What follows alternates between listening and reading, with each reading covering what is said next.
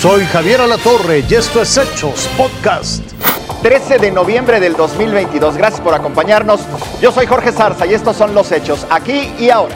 Hay mucho ruido en torno a la propuesta de una eventual reforma electoral, pero ¿qué tanto es cierto? ¿Qué tanto es mentira? México necesita una democracia sólida, eficiente, y esta propuesta nos lo brinda.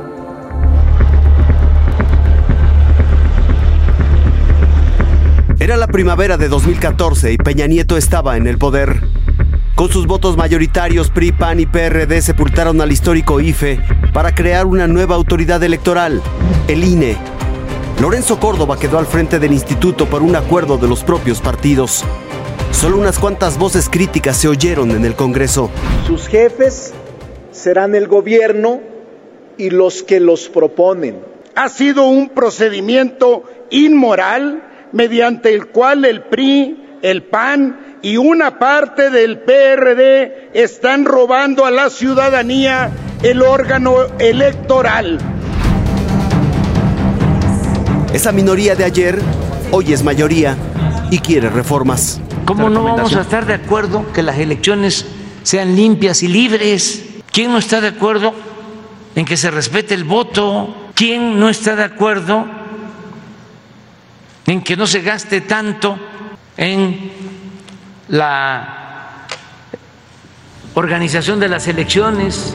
Así que la iniciativa de reforma electoral del presidente López Obrador propone sobre el INE que los consejeros sean electos por la ciudadanía entre candidatos postulados por los poderes ejecutivo, legislativo y judicial, reducir de 11 a 7 el número de consejeros electorales. No desaparece al INE, lejos de eso lo convierte en la institución responsable de todas las elecciones y consultas en el país se llamaría Instituto Nacional de Elecciones y Consultas. Absorbería las funciones de 32 institutos electorales en los estados, que solo en 2021 costaron 11 mil millones de pesos.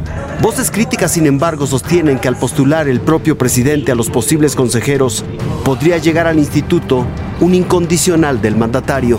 Si la hay, tengamos una reforma progresiva y no regresiva, una que amplíe y no que conculque derechos ciudadanos que mejore lo que hoy tenemos y no que nos regrese a un pasado autoritario. Los mismos temores y reclamos expresados en 2014, ahora en 2022. Pero más allá de la polémica y la crispación del momento a la que contribuye el propio presidente del INE, lo más importante no se ha resuelto. ¿Cómo y de qué forma los legisladores harán un instituto electoral estrictamente ciudadano, donde los partidos de una vez por todas saquen las manos y no se lo repartan a cuotas. Un instituto que sea más eficiente y menos costoso, sin la burocracia dorada que lo caracteriza. Jaime Guerrero, Fuerza Informativa Azteca. A lo largo de las siguientes semanas nosotros aquí seguiremos dándole a conocer todas las voces, todos los puntos de vista para determinar cómo podemos tener un sistema democrático más fuerte, más representativo, más eficiente para todos los mexicanos. Tome nota, este lunes continuará la vacunación contra COVID-19 en la Ciudad de México. Niños de 5 a 11 años van a recibir la segunda dosis de Pfizer en 230 centros de salud en un horario de 8 y media de la mañana a 3 de la tarde.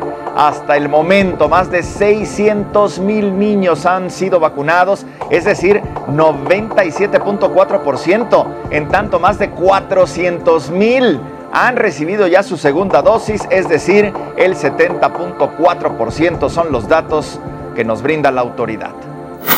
Más de 500 migrantes salieron en caravana de San Pedro, Tapanatepec, para avanzar hacia la frontera norte. El alcalde del municipio invitó a quienes ya cuentan con su permiso migratorio que avancen hacia las siguientes comunidades. Se tiene registro de más de 14 mil migrantes a la espera de sus permisos.